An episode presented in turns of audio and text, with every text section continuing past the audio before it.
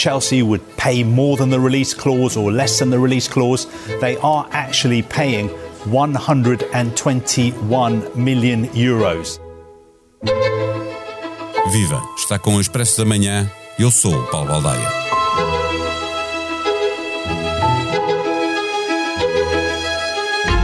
Há 10 anos consecutivos que a Liga Inglesa gasta mais de mil milhões de euros em contratações a cada época. Sem o mercado de inverno, esta temporada, os clubes ingleses gastaram 1.200 milhões em reforços, comparando com as ligas espanhola, alemã, italiana e francesa, que juntas gastaram 1.700 milhões. Nos últimos cinco anos, três em cada quatro clubes que disputaram as meias finais da Liga dos Campeões eram da Premier League. Afinal, foram eles que inventaram o futebol e nunca gostaram da ideia de poder ser outro país a dominar o negócio à volta do desporto rei. No Transfer Market, os plantéis dos três grandes portugueses, Porto, Benfica e Sporting, valiam no início da época, os três juntos, 750 milhões. O Chelsea gastou quase o mesmo em reforços só esta época. O orçamento do Benfica para este ano é de 100 milhões de euros. A venda do Enzo foi de 121. Real Madrid, Atlético, Barcelona, Juventus, Milão e mais alguns gigantes do continente europeu queriam jogar uma Superliga com os Big Five ingleses, mas os adeptos britânicos não gostaram da ideia e colocaram-se ao lado da UEFA no boicote à Liga dos Milionários. Dá para perceber porque os ingleses não queriam a Superliga liderada pelo Real Madrid. Ela já existe e chama-se Premier League. Neste episódio, conversamos com Luís Aguilar, comentador desportivo da SIC. O Expresso da Manhã tem o patrocínio do BPI. Eleito Banco do Ano em Portugal em 2022 nos prémios Bank of the Year pela revista The Banker do grupo Financial Times. Este prémio é da exclusiva responsabilidade da entidade que o atribuiu. Banco BPI SA, registado junto do Banco de Portugal sob o número 10. Viva Luís Aguilar. Eh, os ingleses acabam de bater o recorde com uma transferência de um só jogador, eh, eh, mas o Chelsea não contratou apenas Enzo Fernandes ao Benfica. Quanto é que gastou o décimo classificado da Premier League? Olá, Paulo. Uh, desde o mercado de verão e o mercado de inverno, nós estamos aqui a falar de um investimento em transferências a rondar os 600 milhões de euros. Ora, isto quer dizer o quê? O Chelsea foi comprado ano passado uh, pelo empresário norte-americano Todd Bowley, que tirou o clube das mãos de Roman Abramovich por uma verba a rondar os 4,2 mil milhões de euros. E logo aqui se vê o grande negócio que Roman Abramovich fez. Ele, quando comprou o Chelsea em 2003, uh, foi uma verba na altura perto dos 178 milhões de euros. Mas, entanto, ele também gastou muito, muitas centenas de milhões a comprar jogadores também gastou muito, também fez algumas vendas interessantes eh, e posicionou o Chelsea num lugar desportivo que, que não existia. Eh, no período Abramovich, o Chelsea conquistou duas Ligas dos Campeões, além de vários eh, campeonatos de Inglaterra e outros títulos. Acredito que o novo dono do Chelsea tenha a ambição, para já, de tirar o clube desse décimo lugar, que não é nada consentâneo com estes investimentos, nem com aquilo também que tem sido o Chelsea desde que se tornou um dos novos ricos do, do futebol mundial. e depois também pode aqui esperar, tal talvez mais tarde fazer um grande negócio vendendo o clube.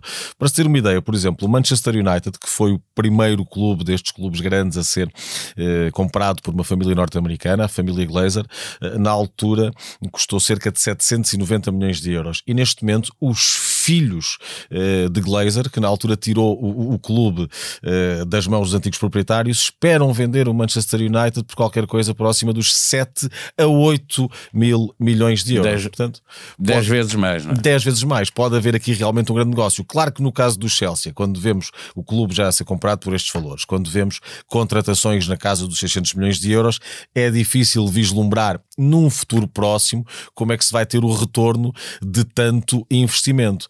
E depois tens aqui outra particularidade, que é a forma como os clubes ingleses internamente valorizam os jogadores eh, muito para lá daquilo que já conseguiram demonstrar em campo. Eh, por exemplo, nestes negócios que, que o Chelsea tem feito, agora falar-se-á muito uh, de Enzo Fernandes, 121 milhões. Mas não apenas, comprou um outro jogador por 100 milhões, não é? Comprou Mudrik ao Shakhtar por 70 milhões de euros, depois tens o caso de Cucurella, que é já um negócio interno na casa dos 80 milhões de euros. Atenção atenção, não é só o Chelsea que faz isto, quer dizer, o Manchester United tem Maguire, que é o central mais caro da história, acima dos 80 milhões de euros. Jack Grealish, que saiu do Aston Villa para o City, custou na altura 117 milhões de euros, era até Enzo Fernandes também eh, o jogador mais caro uh, do futebol inglês. Portanto, todos acabam aqui por fazer isto, por pagar a mais do real valor de mercado dos jogadores, sobretudo uh, Inglaterra, uh, e depois, obviamente, esperam aqui também ter algum tipo de, de, retorno. O caso de Enzo, por exemplo, ele assina um contrato até 2031, portanto, estamos a falar de 7 anos e meio. Obviamente que se houver aqui uma venda, daqui por 3, 4 anos, o Chelsea até poderá ter aqui algo algum retorno financeiro, uma vez que Enzo tem apenas 22 anos 22 e feitos anos agora. muito tempo. É, isso leva-me para uma pergunta que é, isto é uma aposta a longo prazo, é porque quando olhamos para a idade dos jogadores eh, contratados, para o, o, os prazos que são bastante longos, não é? Eh, na casa de 7, 8 anos, alguns deles, e, e a impossibilidade de recuperar estes 10 pontos que, que separam de um, de um, da Liga uh, da Champions, sim, é? sim. Isto é para jogar a longo prazo, não pode ser para agora, não é? É, é para jogar a curto prazo, por um lado, porque tem de sair do décimo lugar. É, claro que são investimentos muito grandes para estar no décimo lugar, é, e é olhando já para a próxima época uma forma também de se tentarem aqui antecipar a concorrência, mesmo pagando aqui muito dinheiro. No caso, por exemplo, de, de Enzo Fernandes, aquilo que se percebeu era que o Chelsea era o único clube disponível a chegar a estas verbas já. Se calhar no verão entraria aqui no leilão, porque poderiam haver mais clubes também de grande capacidade financeira disponíveis para pagar pagar a cláusula de rescisão. No caso dos jogadores provenientes do, do mercado inglês, pelos quais o Chelsea tem pago todos estes valores, eu creio que há aqui uma mistura entre a aposta a longo prazo eh, e um novo dono que quer dizer presente e que quer mostrar a sua força. Eh, e se fores analisar isto com o tempo de Abramovich, existem aqui claramente eh, algumas semelhanças. Sim, cada vez que chega alguém, como vimos, por exemplo, acontecer com o Newcastle, que também fez eh, grandes investimentos e do nada aparece, está hoje em terceiro lugar, não é? Sim, mudou por completo a sua equipa eh, e tiveste os adeptos eh, do Newcastle a, a, celebrar a compra do clube por parte de um fundo ligado ao governo saudita como se de um título se tratasse, inclusivamente iam dizendo somos todos sauditas, mas por aqui se vê também muito a, a hipocrisia que existe na, na FA e, e, na parte de quem também governamentalmente controla aqui o futebol inglês. Quem é que, que anda a comparar os clubes ingleses? É americanos e é muito Médio Oriente, não é? Tens muito Médio Oriente, tens americanos, tiveste o caso de, de Abramovich antes, tinhas os oligarcas de leste também a, a investir. Uh, nunca me pareceu haver aqui uma grande preocupação uh, por parte de quem vai tutelando estes negócios no futebol inglês em saber a proveniência do dinheiro. E depois tens aqui a, a hipocrisia das comparações que são feitas. Uh, depois da, da guerra na Ucrânia, da invasão da Rússia à Ucrânia, vários negócios foram retirados de oligarcas russos em diferentes países, incluindo a Inglaterra e o caso da Abramovich no Chelsea.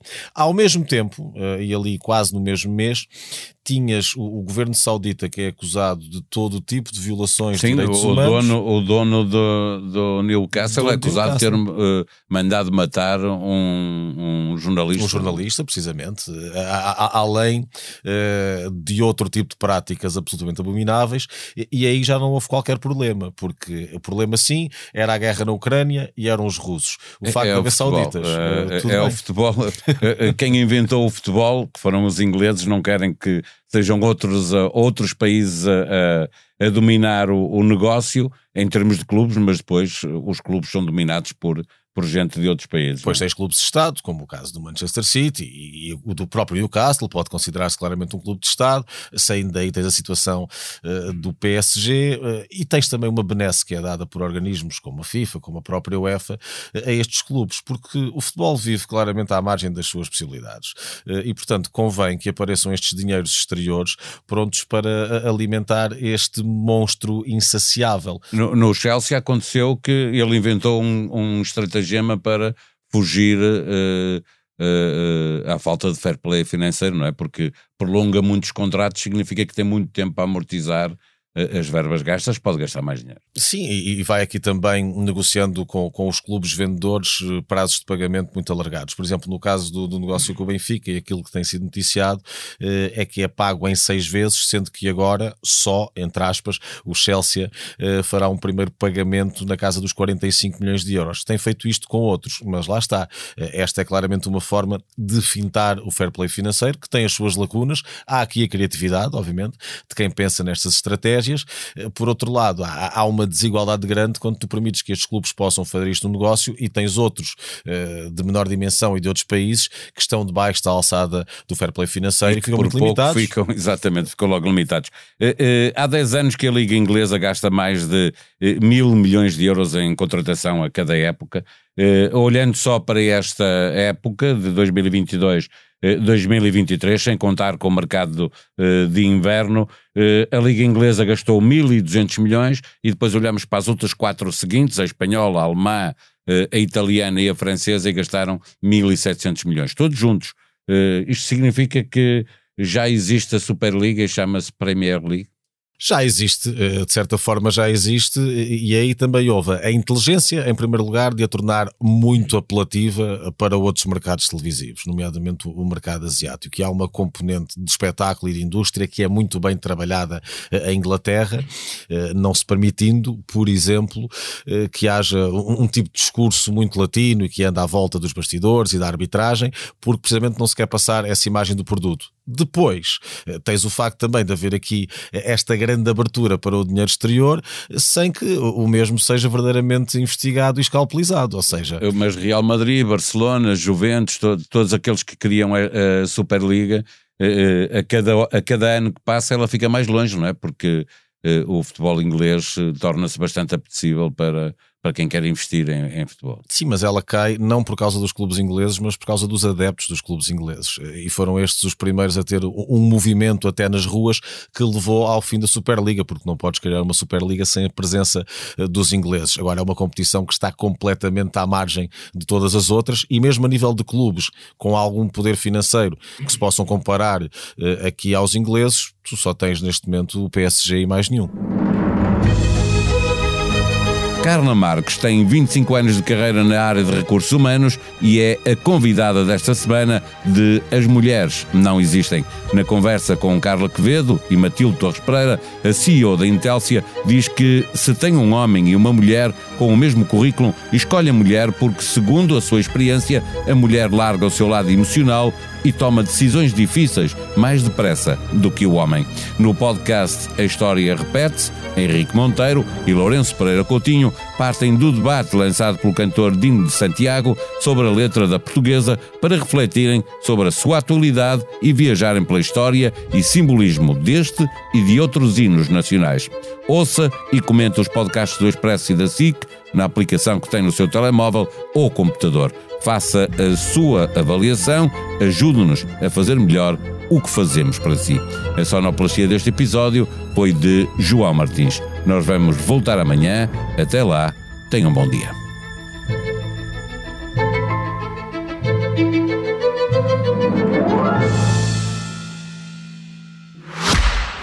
O Expresso da Manhã tem o patrocínio do BPI eleito Banco do Ano em Portugal em 2022 nos prémios Bank of the Year pela revista The Banker do grupo Financial Times. Este prémio é da exclusiva responsabilidade da entidade que o atribuiu. Banco BPI SA, registado junto do Banco de Portugal sob o número 10.